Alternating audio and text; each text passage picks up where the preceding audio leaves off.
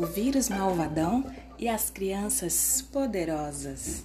Texto e ilustrações de Daniel Cavalcante Campos. Beto, Bia e Biel adoravam brincar juntos. Sempre tinham muito assunto e corriam sem parar. Às vezes, eles diziam que eram super-heróis e até fingiam que podiam voar mas não tinham superpoderes de verdade. Será?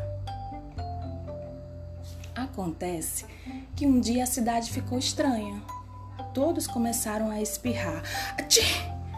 Algumas pessoas tinham febre, outras começaram a tossir. Outras mal conseguiam respirar. Era o vírus malvadão atacando o mundo inteiro, fazendo grande confusão. Cuidado, crianças, aí vem o vírus malvadão. Mas Beto, Bia e Biel eram muito espertos. Correram, saíram logo de perto e se esconderam em suas casas. Por telefone, planejavam como vencer esse inimigo. Vamos botar ele de castigo, disse Bia. Mas como? Ele é muito mal, disse Beto.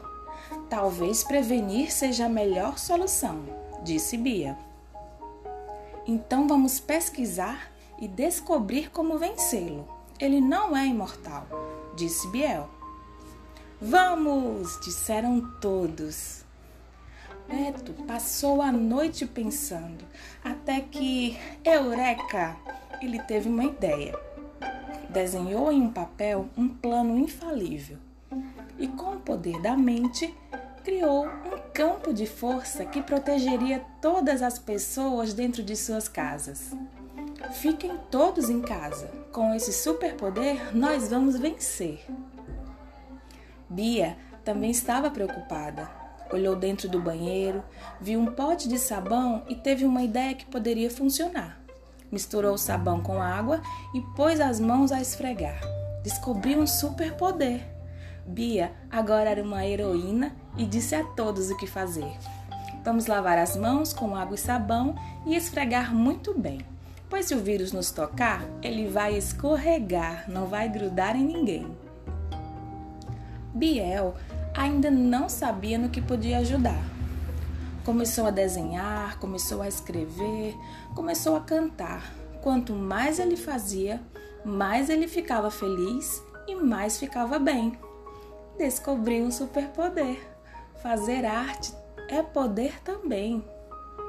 Cada um da sua casa, Beto, Bia e Biel, espalharam seus superpoderes pelo mundo e todas as crianças, mesmo longe e isoladas, agora são também super-heróis e super-heroínas. Esse vírus não tá com nada, vai perder essa batalha. Fiquem em casa, lavem as mãos, escutem música, cantem e dancem, escrevam poesia, leiam livros e vejam filmes. E vamos todos ficar bem.